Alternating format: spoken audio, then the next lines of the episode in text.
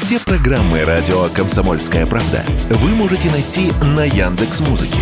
Ищите раздел вашей любимой передачи и подписывайтесь, чтобы не пропустить новый выпуск. Радио КП на Яндекс Музыке. Это удобно, просто и всегда интересно.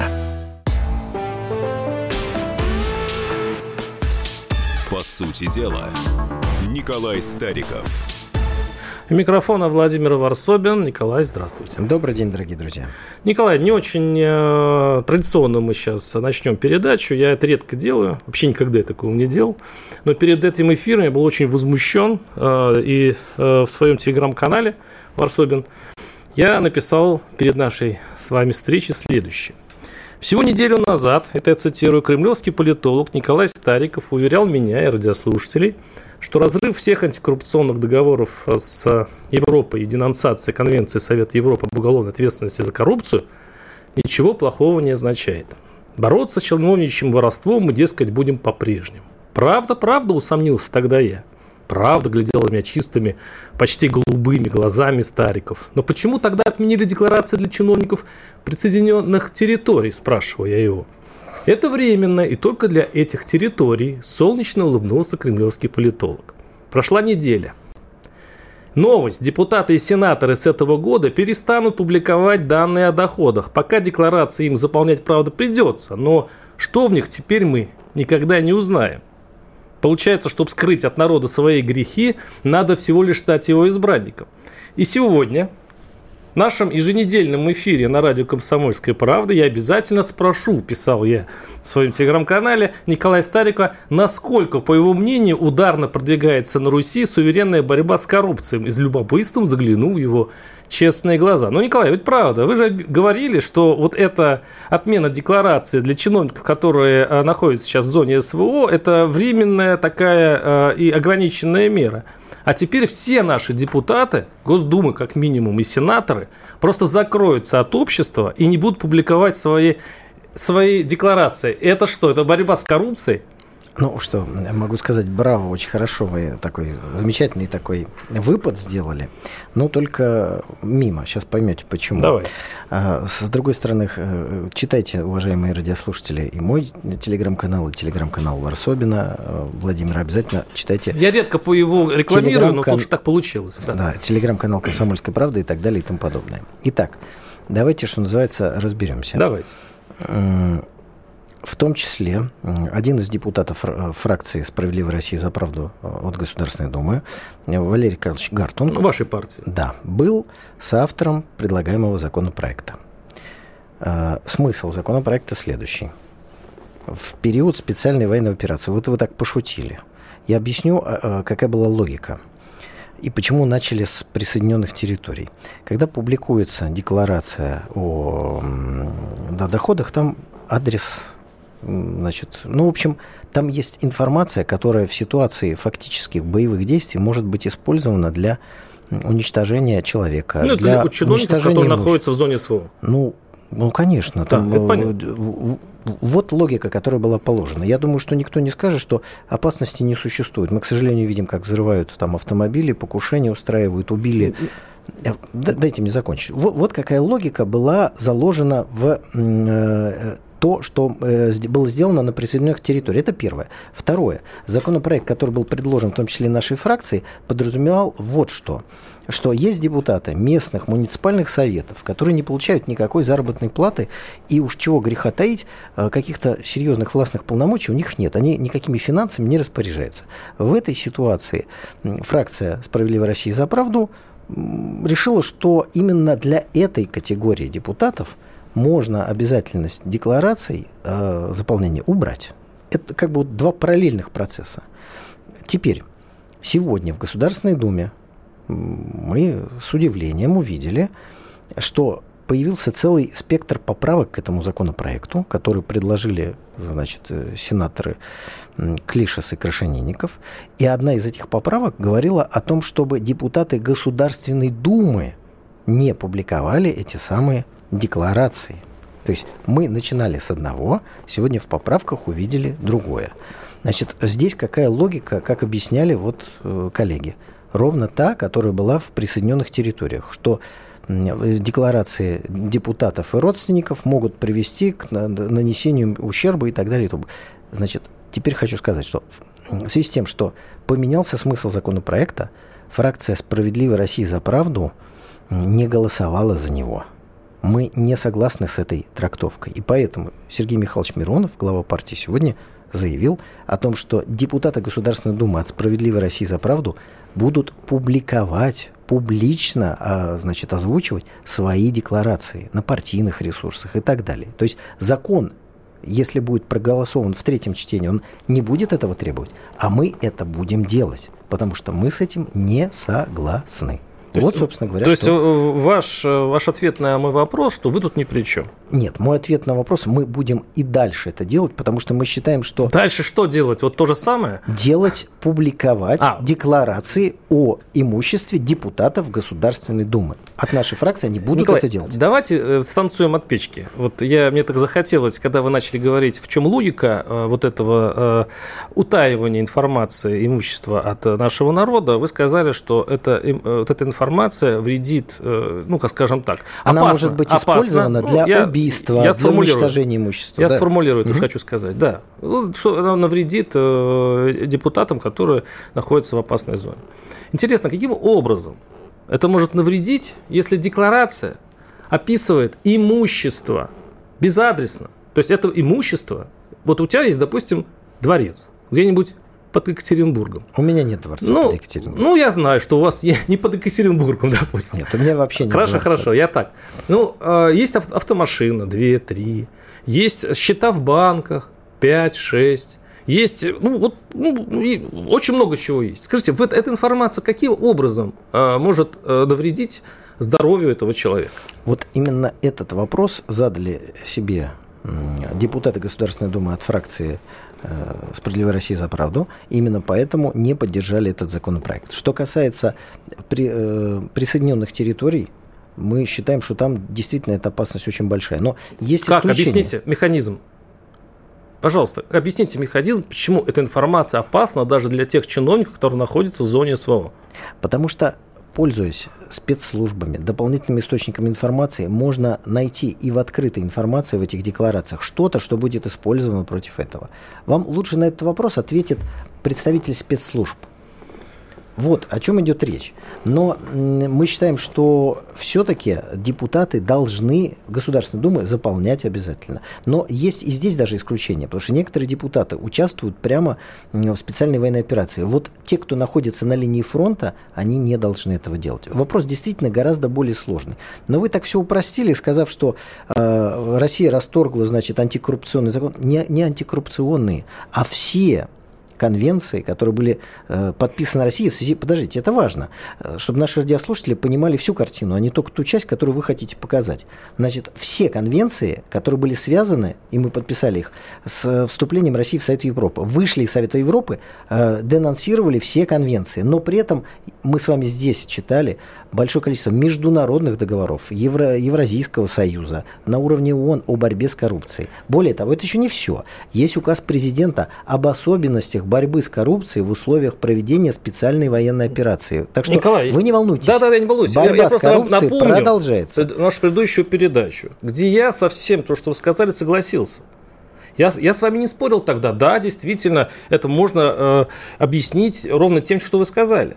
Но тогда я высказал некие опасения. Я сказал, подождите, а не будет ли это прелюдией по сути, сворачивание борьбы с коррупцией, или, как можно назвать, э, пустить ее на путь суверенной борьбы с ней. А вот вы сказали, нет, нет. Ну, на самом деле, через, закончится через специальная неделю, военная операция, и закончится через вот неделю эти мы видим, меры, как государство все. просто сворачивает, сворачивает а, информацию о наших же народных слугах, которые, смотрите, что получается. Теперь, чтобы засекретить свои, свое имущество, надо стать от народа. Надо стать его избранником. Владимир, есть гораздо более дешевый и простой путь не идти в депутаты, и вам тогда вообще ничего заполнять не надо. То есть не надо такие сложные схемы. Пошел в депутаты, чтобы скрыть имущество. А... Вы не идите в депутаты, если вам есть что скрывать. Объясните, вот, вот вы протестуете, ваша партия, вы сказали, что не согласны. Скажите, как вы объясняете логику властей, которые э, вот, э, пошли на такой шаг? А, это, это сложный вопрос. Это вопрос сложный, но важно, что законопроект предлагался один – а в него сделали эти добавки. Возможно, это связано с тем, что решили на законодательном уровне, э, так сказать, внести в закон то, что было отдельно в указе президента. Но для нас это было удивительно. Мы ну, в данном случае я говорю то, что говорили э, коллеги по фракции в Государственной Думе. Наверное, посчитали неубедительными те аргументы, которые э, авторы поправок добавили в законопроект. Потому что менялся смысл законопроекта. Еще раз, говорили о депутатах местных советов, муниципальных, а как-то все это пришло на уровень Государственной Думы. Ну, вот, это, вот это, это очень закон, закономерно. Вы сначала нач, начинаете вроде бы с невинных а, муниципальных депутатов, ну, как, которые, кажется, в общем-то, бедны. На самом деле, эта инициатива явно целилась в людей, которые ворочают миллиардами. Ясно, что они возьмутся за этот инструмент – которую вы подаете как вот, ну ладно, ну что там с деревенских депутатов возьмешь, ну пусть они не будут заполнять эти бесконечные бумаги. Но это же ясно, что вы, по сути, дали нашим властям и нашим ну, э, миллиардерам очень хороший инструмент, который они мгновенно перехватили и применили, а сейчас вы удивлены. Как, же, как же так? Я... По сути, в большом счете, я даже не исключаю, что вы, бы, что вы были заодно, в общем-то, в этой системе, и именно ваш посыл был, в общем-то, тоже не случайен. Мы, вы ответите на мой вопрос, но извините, через некоторое время а, у нас сейчас небольшой блок рекламы. Они видят, что происходит, знают, как на это реагировать и готовы рассказать вам, что будет. Начинайте день в правильной компании. С понедельника по пятницу в 8 утра по московскому времени слушайте программу Игоря Виттеля и Ивана Панкина «Что будет?». Честный взгляд на происходящее вокруг.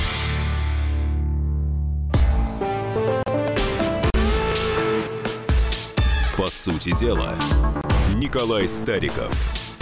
Да, и микрофона Владимир Варсобин. Ну, э, Николай, пожалуйста, да. после моего спича вы хотите что-то Да, ответить. так это анонсировали. Вы ответите. Э, даже дальше не надо говорить, что. Смотрите, э, дорогие радиослушатели, открою вам маленький секрет. Перед тем, как готовить программе мы с Владимиром так э, не то чтобы обсуждаем темы, но фиксируем, о чем мы собираемся говорить. Владимир сказал, что в распоряжении «Комсомольской правды» есть разговор с автором mm. поправки. Да. Просто Владимир задает вопросы мне, кто не готовил законопроект и не является автором поправок. И вроде я как бы отвечать должен за то, с чем даже фракция «Справедливой России за правду» не ну, согласна ну, и за что она не голосовала. Я, я вам о другом говорил. Нет, подождите, давайте дадим слово давайте. тому, кто как автор этих самых поправок. Председатель комитета Госдумы по государственному строительству Павлу Крушенинникову. Давайте послушаем его версию этих событий достаточно большое количество депутатов в ЗАГС собраниях и собраниях муниципальных, основная часть работает на, не на постоянной основе. А вот этих лиц заставляли подавать декларации но что приводило к разным нюансам, и главное заключалось в том, что бизнесмены или члены семьи бизнесмена не шли, соответственно, в представительные органы, ну, в том числе, потому что надо возиться, подавать декларации, не всем это интересно, не всем это охота делать. Кому-то неохота показывать, кому-то лень возиться с этим, ну, в общем, разные причины, но наметился отток из вот этих законодательных собраний и из муниципальных образований вот этих представительных органов. Соответственно, мы говорим о том, что те, кто не на постоянной основе, те, кто продолжает заниматься своей деятельностью, но при этом вошел, ну, допустим, в законодательное собрание конкретного субъекта, они не подают. Еще раз подчеркну, те, кто не на постоянной основе. Это был Павел Крушенинников, председатель комитета Госдумы по государственному строительству.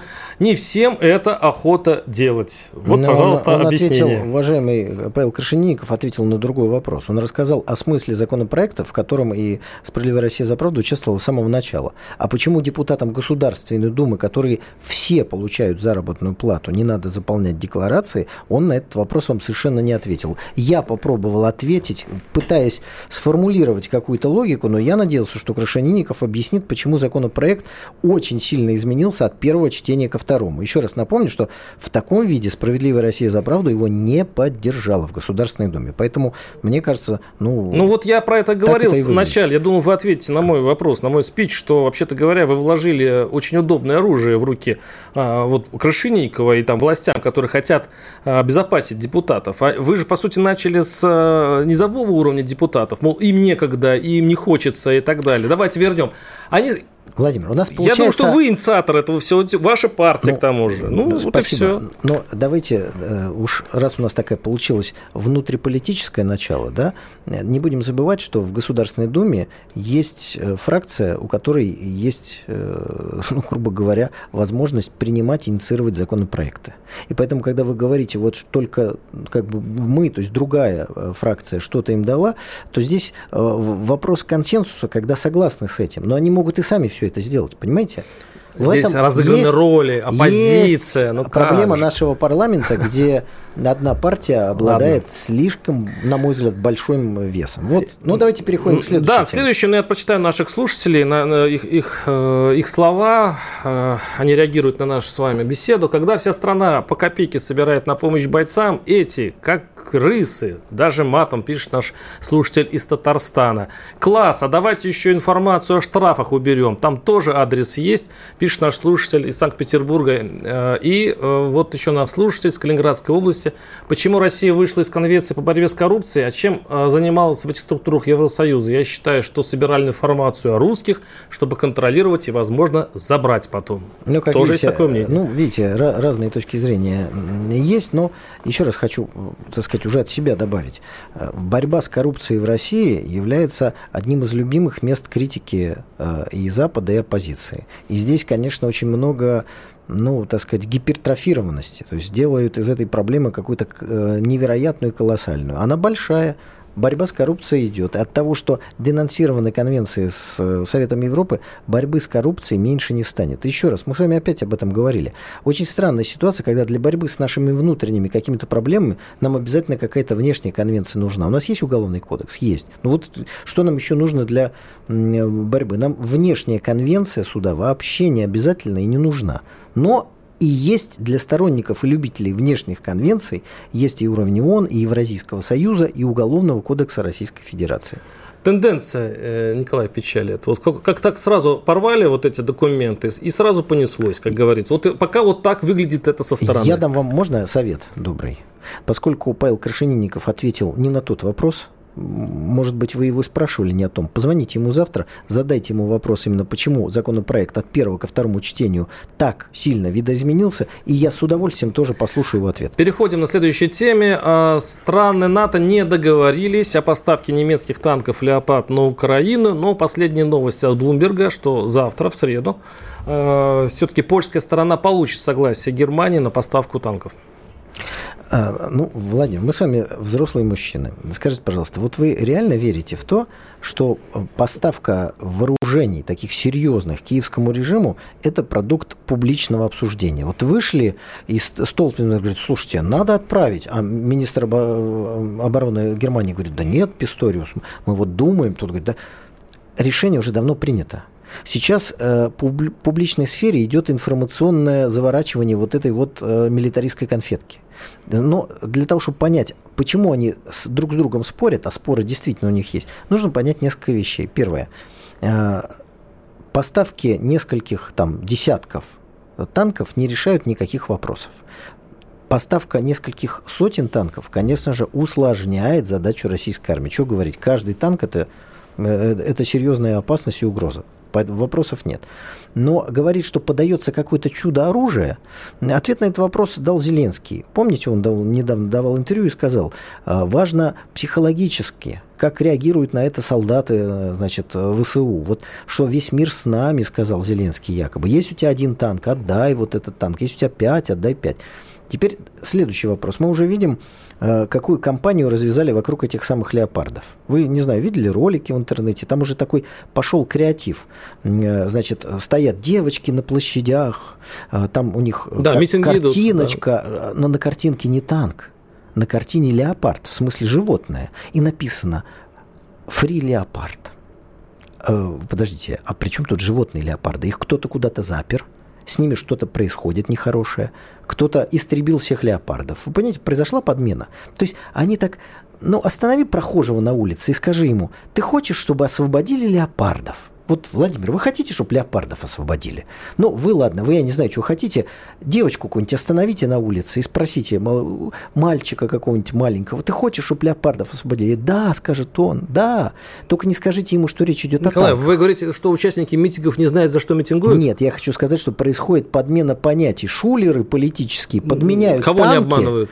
Они обманывают общественное мнение Запада. Они не знают, о чем идет речь. Они знают, о чем идет речь, но, но картинку с леопардом показывают чаще, чем картинку с танком. И человеку так легче с этим согласиться, потому что отправьте танки куда-то, ну это звучит как бы, знаете, разожгите войну. А освободите леопардов, ну это как будто, знаете, борьба за, э, чтобы мир был хороший, так сказать, вот спасаем уссурийского тигра, вот теперь леопардов спасаем. Вот в чем манипуляция. Совсем недавно такая же манипуляция была связана с якобы э, опасностью голода в мире, потому что началась специальная военная операция. Нам все говорили, что все умрут с голода, особенно Африка.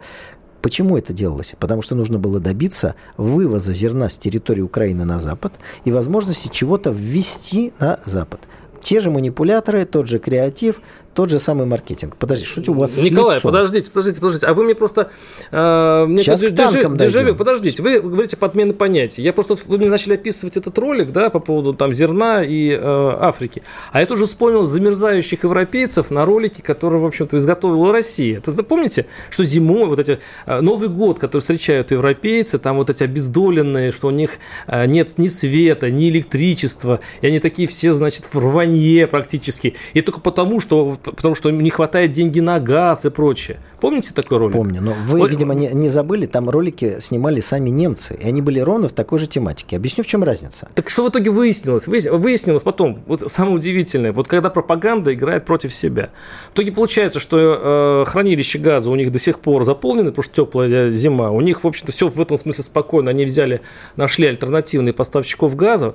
И в этом смысле, вот если вспомнить, все манипулируют. Вот Давайте обе стороны. Объясню вам разницу. Давайте объясню вам разницу. Газовые хранилища в Германии заполнены, при этом э, потребление газа в последние месяцы сократилось на 20%. Это, думаете, экономить начали? Нет, это заводы встали. Это раз. Дальше. Вот вы, когда заправляете автомобиль, у вас есть автомобиль? Нет. Владимир? Нет. Ну, представьте, что он у вас есть. Представим. Представили, да? Вы, когда подъезжаете к бензоколонке, вы смотрите, уважаемые радиослушатели, вы тоже, наверное, смотрите, сколько стоит бензин.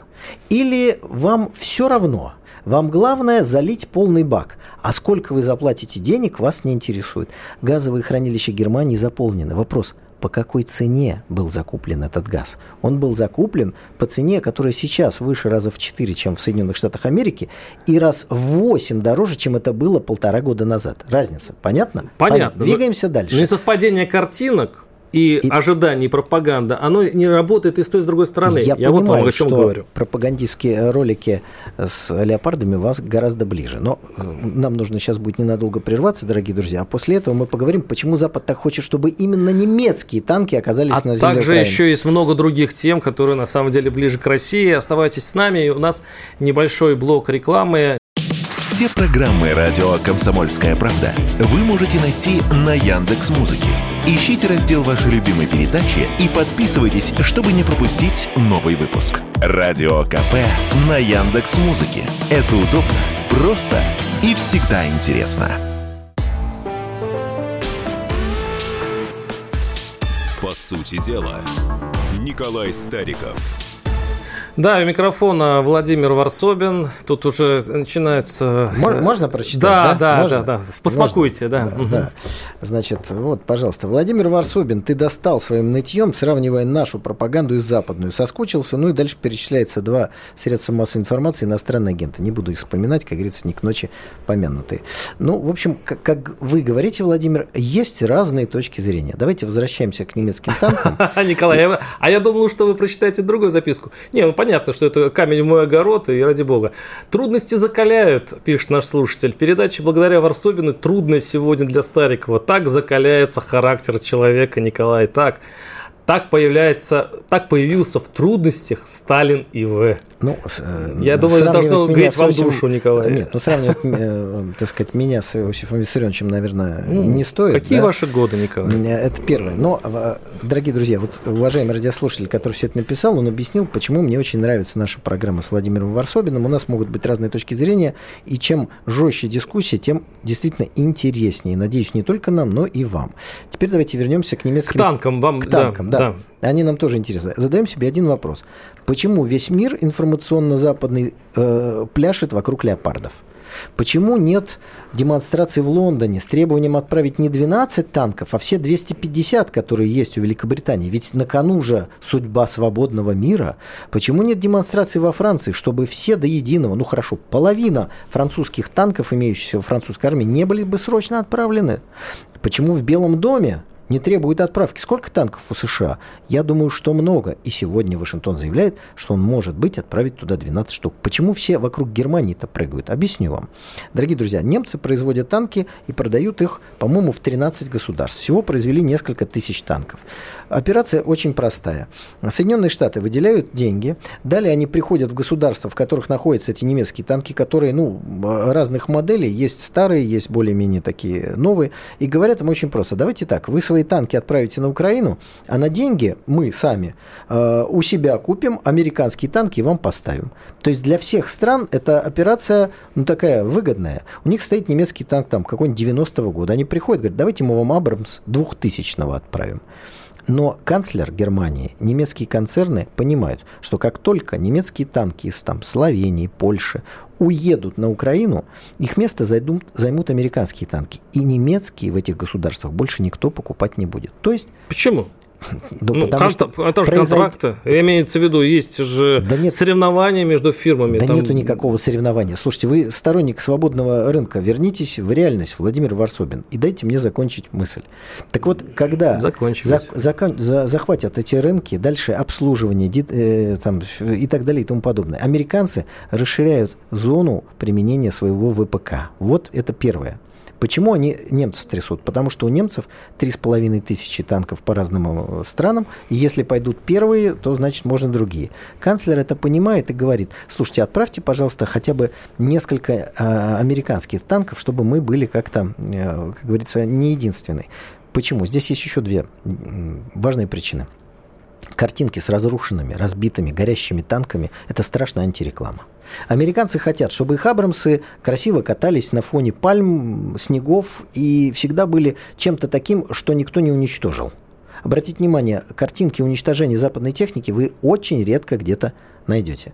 Поэтому пусть горят немецкие танки – это первая причина, но не американские, поэтому подталкивают немцев. Второе. У немцев много танков продано, и поэтому подталкивают. Третье. Несколько сотен танков, поставленных на фронт, должны обслуживаться. Украина это делать не может. Поэтому вместе с ними на фронт приедут ремонтные бригады. И выдать их за энтузиастов, идиотов, наемников не получится. Это уже кадровые подразделения, которые отправляются государством. Это резкое ухудшение отношений с Россией. Это может быть даже казусом Белли.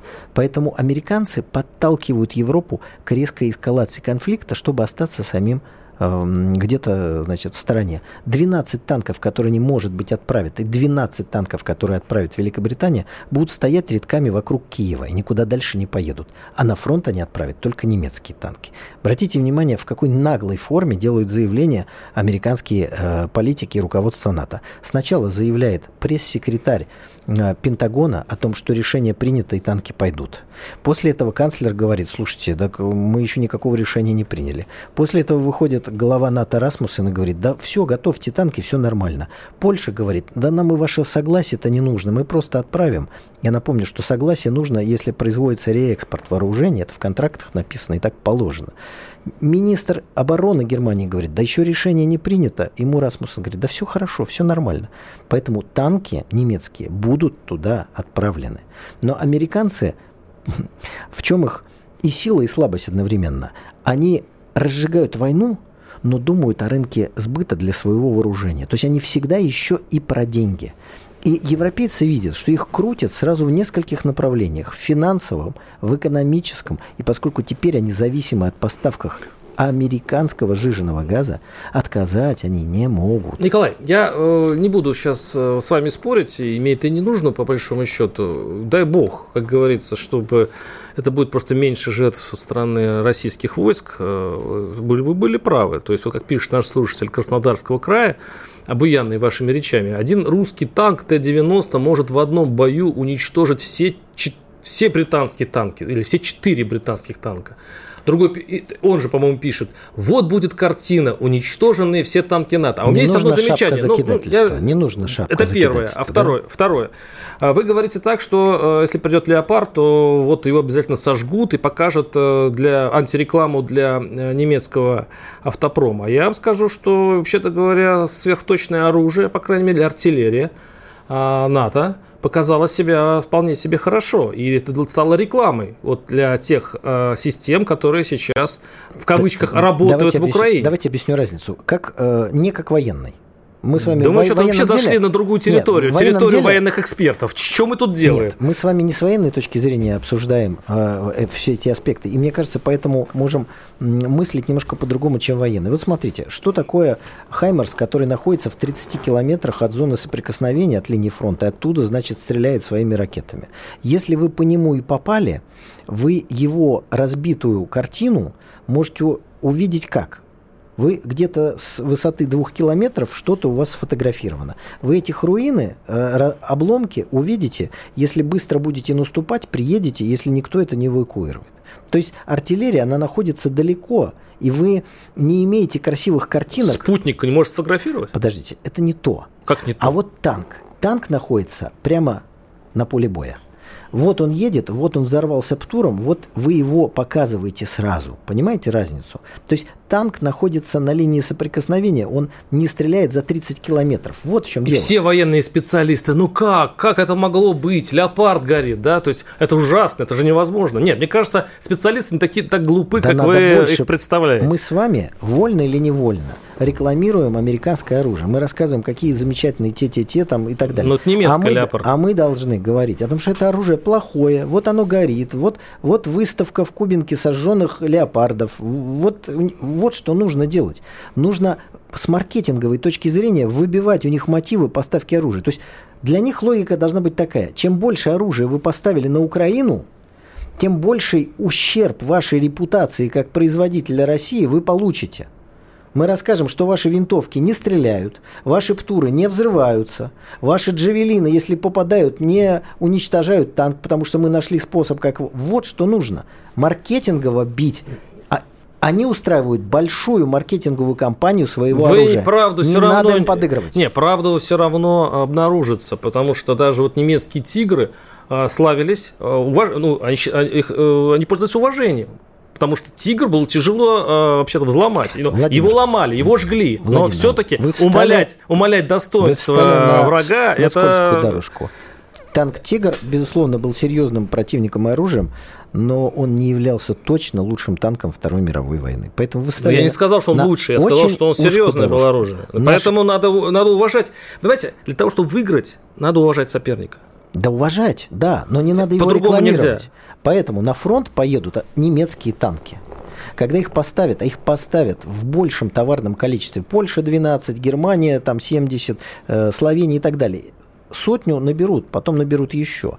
Их обязательно отправят на фронт. И вот картины горящих немецких танков будут, а их место займут американские танки в ангарах тех стран, которые эти танки продают. То есть американцы как забирают часть промышленности, так они и забирают часть рынка сбыта для своего ВПК. Вы так ощущение, что на моем месте должен сидеть не я, а министр обороны э, Германии, и вы его уговариваете. Слушайте, э, знаете, хочется цитаты из фильма «Бриллиантовая рука». Напьешься будешь. Вот, э, вот так могу сказать.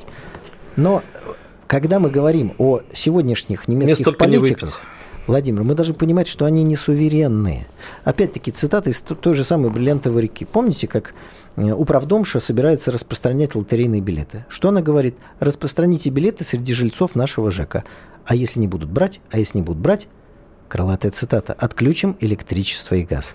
Не будете поставлять свои танки, отключим газ, говорят американцы. И поэтому вот этот, как э, уж на сковородке Олаф Шольц пытается как-то сохранить политическое лицо и сохранить рынок сбыта для германской промышленности. Но получается у него очень плохо, потому что отключим электричество и газ. Ну вот, э, вот мне больше вот такая ирония нравится. Нужно, это наш слушатель пишет из Калининградской области. Нужно говорить, что пусть привозят, разберем, посмотрим, изучим. И говорить это часто. Думаю, больше техника не приедет на Украину. Но это не панацея. Скорее всего, все равно приедет. Но, по крайней мере, такой подход спокойный не э, вызывает уважение уважение, потому что, да, надо быть спокойным и упрямым. А, Николай Стариков, Владимир Варсобин. На этой ноте мы с вами не прощаемся, встретимся через пару минут. Знаете, как выглядит экономика? Она выглядит, как Никита Кричевский. Знаете, как звучит экономика? Правильно, как Никита Кричевский. Никто вам не скажет, когда и как долго что-то будет расти или падать. Никто. Никто, потому что Нострадамуса и прочих ясновидящих нет, не было и не будет. Каждую среду в 7 часов вечера слушайте программу «Экономика» с Никитой Кричевским на радио «Комсомольская правда».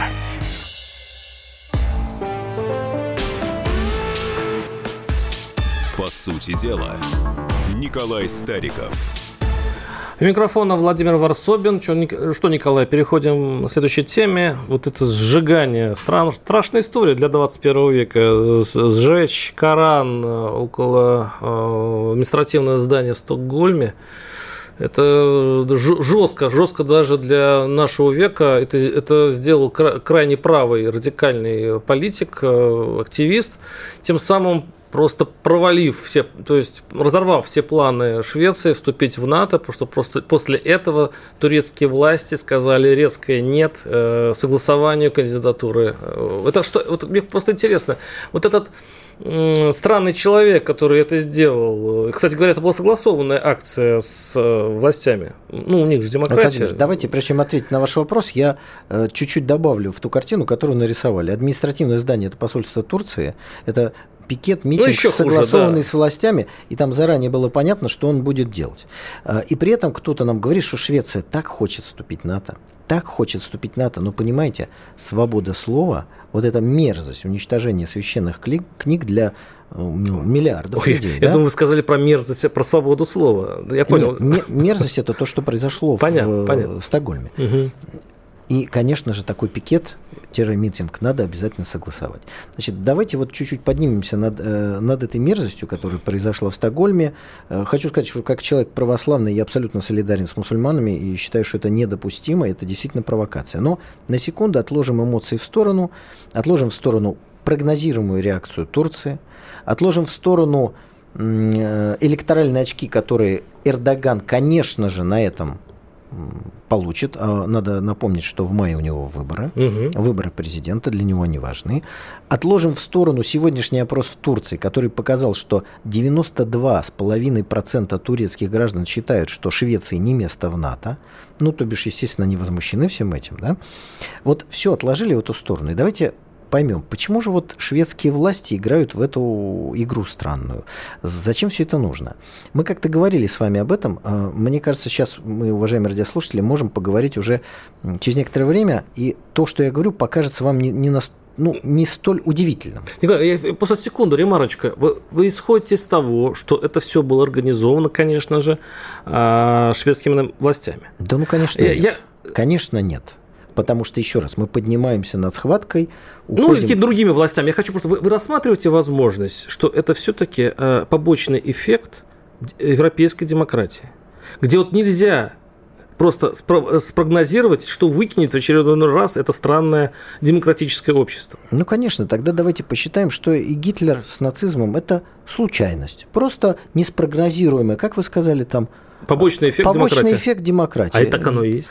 Нет, это, к сожалению, не побочный эффект демократии, в том смысле, что он сам собой произошел, а побочный эффект демократии в том, что его запланировали, за шкирку притащили к власти, вооружили, присоединили к нему Чехословакию и Австрию, потом сдали ему Польшу. А, это вот, эти, вот это мировое правительство да, и англосаксы, дайте англосаксы. догадаюсь. Англосаксы, вот теперь, конечно. когда вы попытались, так сказать, продемонстрировать уровень понимания вами мировой истории... Мы на разных находимся во вселенных, Николай, с вами анализирую ситуацию. В этом интерес нашей программы. Итак, возвращаемся к тому, что происходит. Украина как антироссия, э, проект не состоялся это уже очевидно тем, кто может заглянуть чуть-чуть дальше, чем э, на несколько, так сказать, дней вперед. Нужно готовить для России нового противника. Так думают англосаксы. И поэтому на фоне продолжающегося конфликта на Украине и попыток как-то этот проект выправить, они все-таки считают его нерентабельным, не состоявшимся и обреченным. Поэтому они начинают проект номер два. А, война Турции с Россией в перспективе. Значит, что нужно для того, чтобы это сделать? Исторические корни есть. Желание Турции построить Великий Туран есть. Великий Туран можно построить только если э, лишить Россию части зоны ее влияния и части ее территории. Да, кстати. ну это Татарстан, историческая, там да. еще есть часть. Это регионов, исторические, да? Э, так сказать, вещи. Если мы говорим о том, что Турция хочет вернуть себе там часть Сирии, то почему мы думаем, что Турция не хочет вернуть себе Крым, ну, ча- часть территории. Конспирология у вас сейчас на марше, так, хорошо. То есть, ну, то есть противоречия имеются. Э, сейчас они в какой-то такой спокойной форме, но, э, собственно говоря, конфликт всегда можно создать. Есть одна проблема. Турция является членом НАТО, а в уставе НАТО есть пятая статья. То есть в случае войны России с Турцией начинается война со всем блоком НАТО. Это делает войну России и Турции, в которой сами-то э, организаторы войн участвовать не собираются, невозможной. Поэтому для того, чтобы этот конфликт случился, нужно, чтобы Турция была не членом НАТО.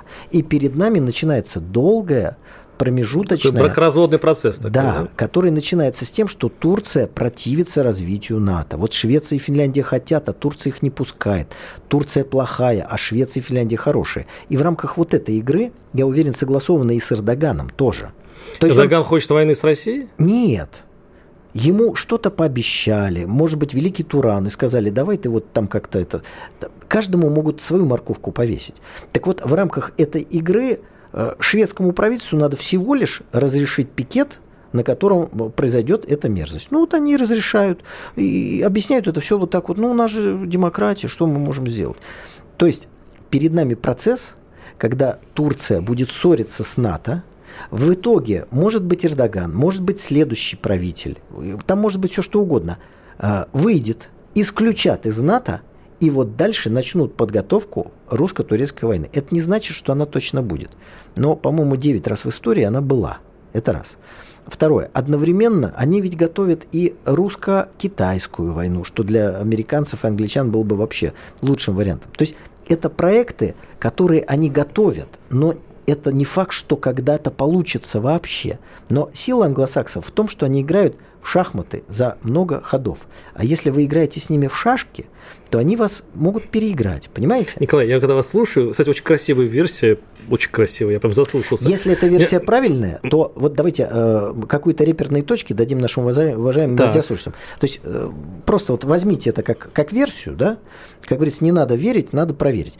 Если эта версия э, соответствует действительности, то у Турции с НАТО будут все нарастающие противоречия, ну, а сложности, а, непонимание, которые в перспективе должны прийти что, к тому, что Турция перестанет быть членом НАТО. Вот это сразу звоночек для нас с вами, для российского руководства, что начался финальный этап подготовки русско-турецкой войны. Поводом может быть Карабах, Азербайджан, Сирия, все что угодно.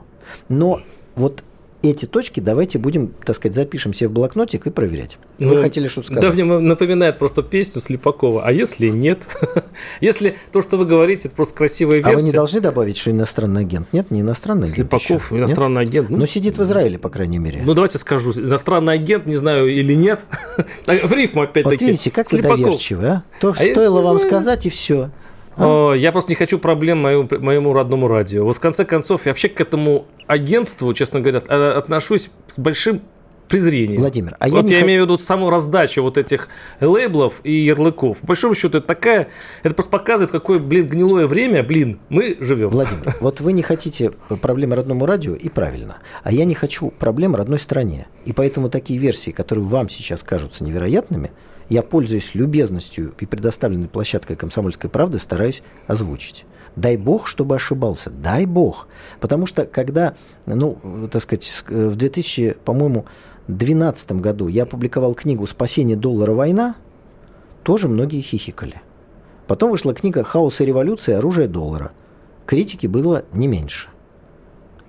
К сожалению, военный конфликт на территории Э, сегодняшней Украины Соединенные Штаты Америки спровоцировали. Поэтому давайте относиться к тому, что нам кажется сегодня невероятным, с серьезностью. А скажите, давайте все-таки все-таки к э, более естественным э, темам перейдем. Все-таки, как вам кажется, будет ли при примирение Эрдогана с с Швецией, с Финляндией, и, может быть, с помощью переговоров в каком-то отдаленном или в ближайшем будущем они все-таки решат этот вопрос. Владимир, здесь мне хочется, пользуясь тем, что у нас и видео, помахать вам рукой. Ну, не в смысле «до свидания», а вы, вы меня видите и слышите?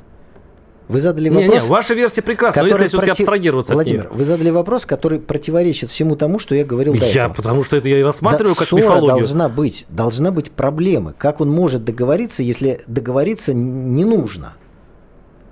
Ну, это, вы, это вы так думаете. Ну, не ладно, договорятся. Окей, хорошо. Не договорятся Не никогда. договорятся. А для этого будут вот такие провокации и еще что-нибудь. Понимаете?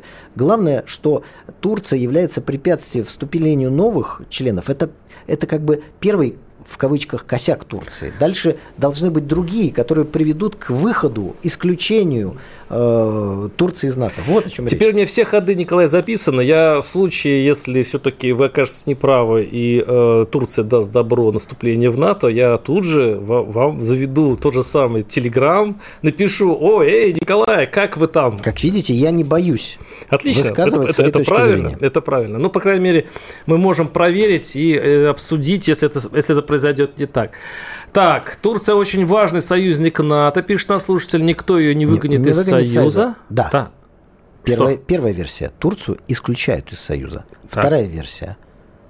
Новый руководитель Турции, какие-то перетурбации в Турции, не дай бог государственный переворот. И новое руководство Турции потому что выходит из НАТО.